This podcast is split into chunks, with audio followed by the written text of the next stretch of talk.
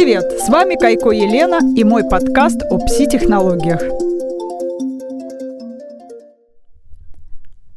Ум, энергия, тело.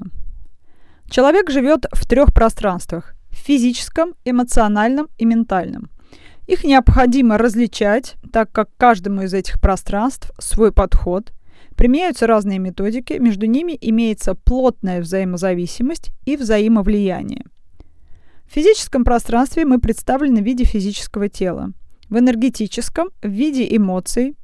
Ментальное пространство – этот мир идей, постулатов, концепций, идеологии. Все три пространства сформированы в культуре человека или во многом зависят от культурного контекста.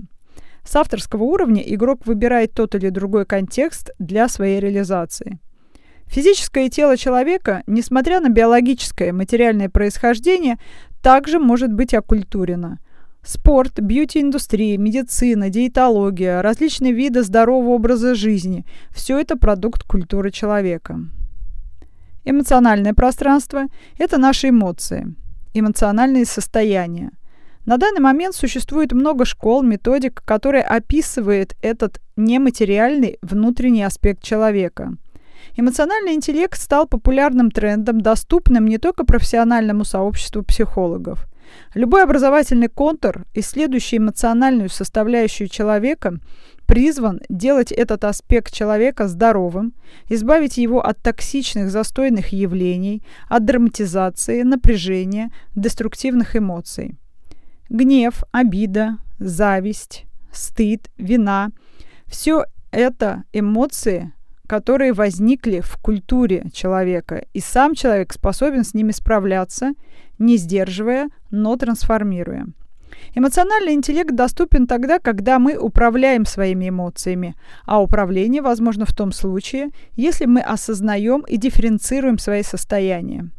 Эмоции находятся в тесной взаимозависимости с ментальным пространством человека. Токсичные эмоции сужают мыслительную деятельность, овладевают поведением и могут быть причиной физических заболеваний. Ментальное пространство. Это мышление как процесс, мысли как эффект. Все постулаты, идеи, смысл творчества, идеологии, концепции – это результат мышления человека – в зависимости от того, какими концепциями человек пользуется, что он считает правильным, с какими идеями он вошел в согласие, так и будет выглядеть его поведенческая траектория. Если женщина верит, что ее дело охранять семейный очаг, то она будет самореализовываться в этом направлении.